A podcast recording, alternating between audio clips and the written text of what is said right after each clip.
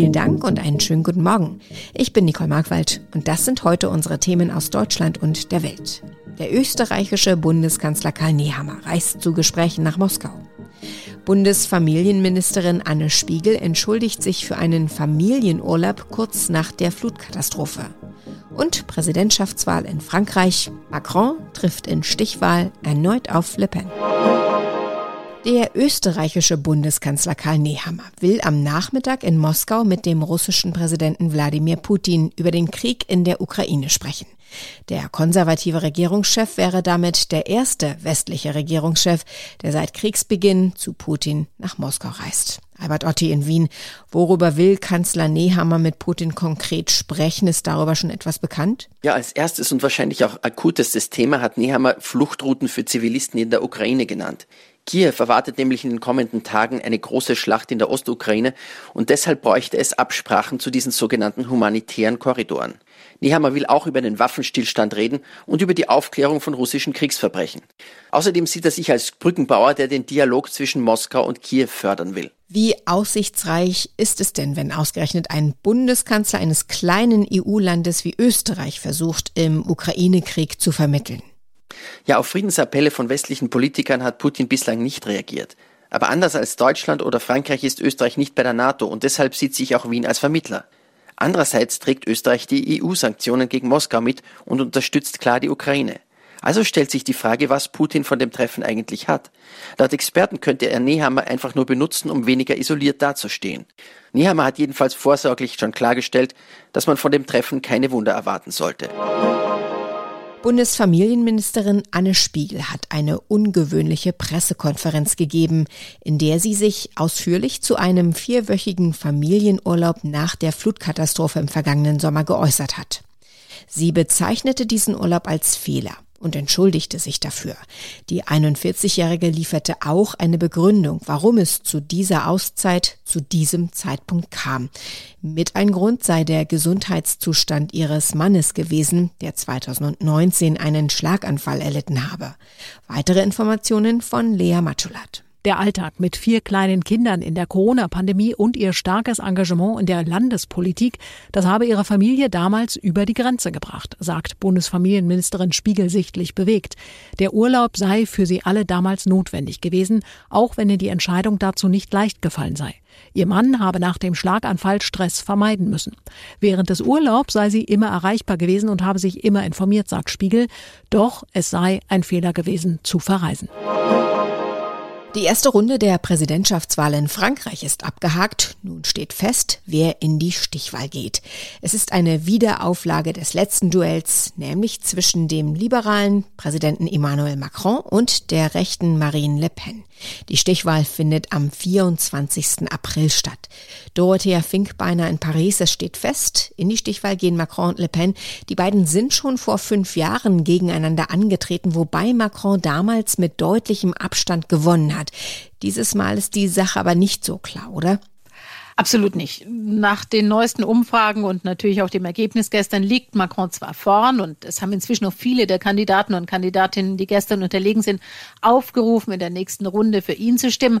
Aber das Rennen ist nicht vorbei und man sollte Le Pen nicht unterschätzen. Sie hat, anders als Macron bisher, einen richtig großen Wahlkampf gemacht, ist quer durch Frankreich gereist, hat viele Leute überzeugt, dass sie nicht einfach die radikale Rechtspopulistin ist, sondern eine besonnene Politikerin, die fähig ist, das Land zu regieren. Macron hat, das haben wir jetzt schon öfter gehört, bisher kaum Wahlkampf gemacht.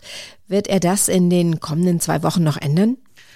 Also wenn er Präsident bleiben will, muss er das ändern, in Debatten einsteigen, den Leuten wirklich erklären, was er die nächsten fünf Jahre vorhätte. Und nach dem, was er gestern Abend gesagt hat, hat er das auch verstanden.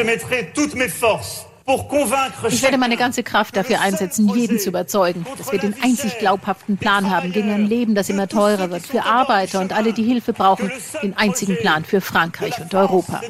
Wobei er nicht ganz zufällig auch für der französischen und europäischen Flagge stand.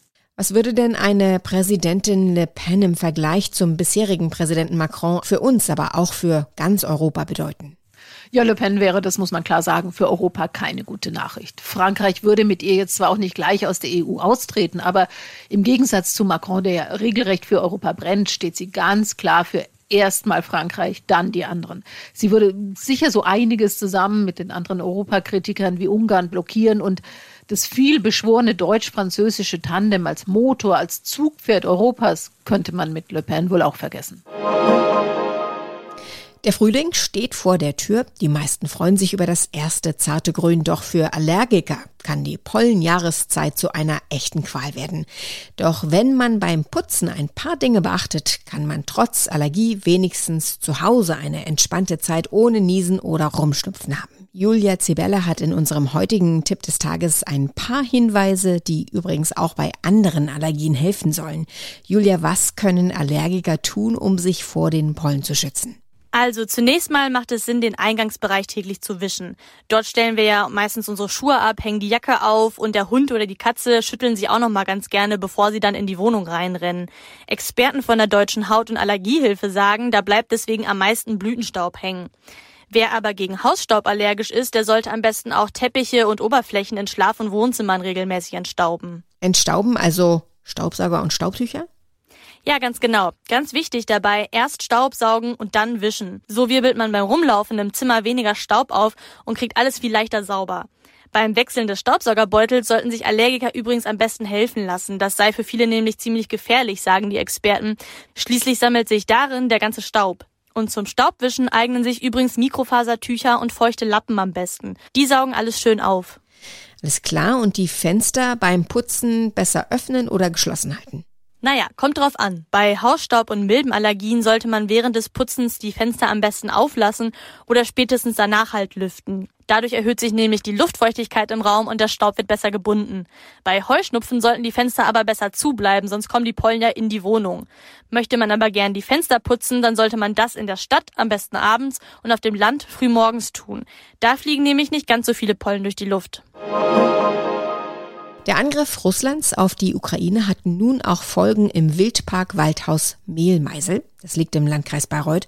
Dort wurde nun nämlich das Wildschwein namens Putin umgetauft. Künftig heißt das gut 200 Kilogramm schwere Tier Eberhofer.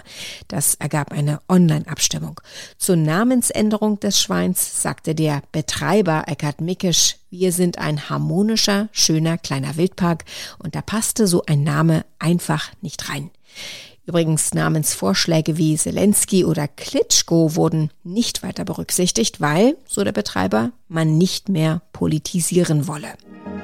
Soweit das Wichtigste an diesem Montagmorgen. Ich heiße Nicole Markwald und wünsche einen guten Tag.